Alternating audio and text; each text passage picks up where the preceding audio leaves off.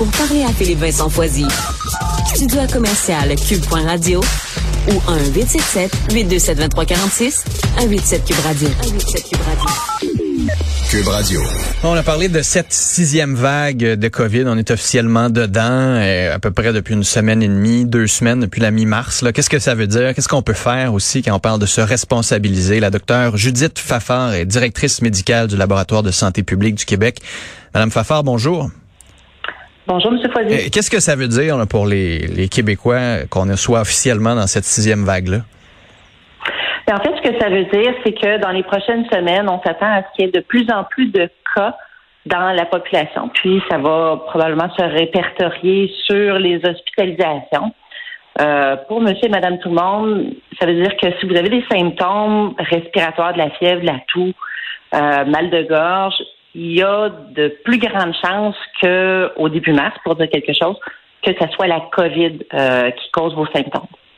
Le- C'est quoi la, la façon de se responsabiliser pour les, les- les Québécois? Parce que là, on n'a plus de mesures gouvernementales populationnelles. là. C'est comme ça qu'on appelle ça, autre que le masque obligatoire dans, dans plusieurs lieux. Euh, donc, on dit aux gens, responsabilisez-vous. Alors, responsabilisez-vous, ça veut dire quoi? Ça veut dire euh, pas voir des gens qui sont immunosupprimés, faire des tests rapides. euh, Ça veut dire quoi? Ben, ça veut dire un peu tout ça. En fait, au lieu d'avoir des règles euh, euh, dictées par le gouvernement qui, euh, qui régissent notre vie, on demande aux gens d'avoir du gros bon sens. Donc, euh, quand on est en contact avec quelqu'un qui est malade, euh, il faudrait peut-être être prudent dans les prochains dix jours avant d'aller visiter, par exemple, des gens qui sont vulnérables, qui ont une mauvaise santé, ou avant d'aller dans des gros rassemblements. Si on a soi-même des symptômes, euh, si on a accès à un test rapide, on peut passer un ou même deux tests rapides parce que ça arrive quand même assez souvent que le premier test rapide puisse être négatif. On est mieux d'en Euh, passer deux de suite si le premier négatif puis on a des symptômes ou on est mieux d'attendre un, deux, trois heures avant de le refaire? On est mieux d'attendre euh, un à deux jours, peut-être même trois jours avant de le refaire. Deux, mais, de, mais de rester isolé quand même si on a des On symptômes. reste isolé, c'est ça. De toute façon, si vous avez des symptômes, ça peut être la COVID, ça peut être un autre virus respiratoire qui peut être tout aussi vilain. là. Ailleurs, dans d'autres provinces canadiennes, on a vu des augmentations de grippe dans les dernières semaines. Donc, si on a des symptômes respiratoires, oui, c'est bien de passer un test pour peut-être avertir ses proches. euh, bon, mais j'ai euh, mon test est positif, j'ai eu la COVID. Mais même si le test est négatif, vous avez peut-être la COVID, vous avez peut-être autre chose. Ce n'est pas le temps d'aller dans des grands rassemblements, d'aller voir des spectacles, d'aller au restaurant ou d'aller voir des proches qui sont fragiles. Hmm. Est-ce que les tests rapides sont encore vraiment fiables? Ben, les tests rapides ont toujours eu une fiabilité un peu inférieure aux tests PCR. Ouais, mais là, est-ce qu'avec change pas Omicron, ça baisse encore ou pas, pas ça change pas? Ça baisse pas encore.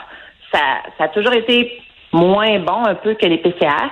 La seule chose, M. Poisy, c'est que plus on a de cas, plus on peut observer cette différence-là de performance entre un PCR et un test rapide.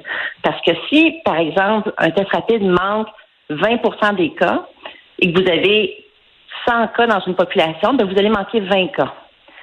Si vous avez 1000 cas dans une population, vous allez manquer 200 cas. Donc, quand on est en accélération d'épidémie, qu'on a beaucoup de cas qui circulent dans la communauté, on va l'observer plus souvent, ce phénomène-là, que les tests rapides performent un peu moins bien que le PCR. Hmm. Est-ce qu'on devrait ramener les PCR pour tout le monde? Ben, en fait, si on veut que les gens se responsabilisent, puis essayer tranquillement de, de sortir là de, de l'isolement des contacts, l'isolement des cas, euh, de- d'avoir un test qui nous dit qu'on a la COVID si on n'est pas pour entrer en contact avec des gens fragiles, si on n'est pas, par exemple, un travailleur de la santé, ou si on n'est pas une personne qui est à risque de complications de la COVID, ces gens-là devraient quand même continuer à avoir accès à des tests PCR euh, fiables pour la COVID. Euh, Mais la population en générale, ça vaut pas la peine. Ben ça vaut ça vaut moyennement la peine étant donné que on n'est plus en train d'intervenir sur ce résultat-là en cherchant tous vos contacts et en isolant tous vos contacts. Le message qu'il faut retenir, c'est que si vous avez des symptômes, que votre test soit positif ou pas, isolez-vous. Hmm. Si euh, dans deux semaines, les hospitalisations doublent, si dans deux semaines, il manque 15 000 pe- personnels de la santé, 17 000 membres du personnel de la santé, est-ce que le système est capable d'absorber une autre vague encore?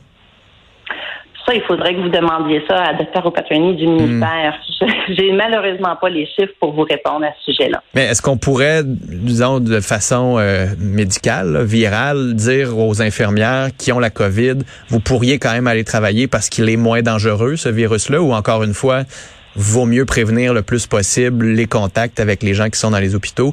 Ou comme on dit, on vit avec le virus, ben ça veut dire qu'on vit avec le virus, puis deux, trois jours peut-être d'isolement, mais après ça, avec les petits symptômes, vous pourriez retourner dans les hôpitaux.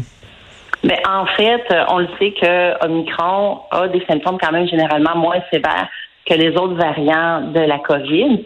Il existe déjà des guides de gestion euh, en prévention des infections où est-ce que si on a un, manque d'accès aux services, une rupture de service, un manque de personnel, euh, il y a des priorisations euh, d'établis pour qui on ramène au travail. Et hmm. oui, ça peut aller jusqu'à ramener des gens qui sont encore contagieux, encore malades au travail. Mais dans la mesure du possible, on veut éviter ça. Madame Fafard, merci beaucoup d'avoir été là, de nous avoir expliqué tout ça. Le message est assez clair. Si vous avez des symptômes, vous vous isolez, même si le test est négatif au début. Merci beaucoup d'avoir été là. Ça m'a fait plaisir. Au revoir.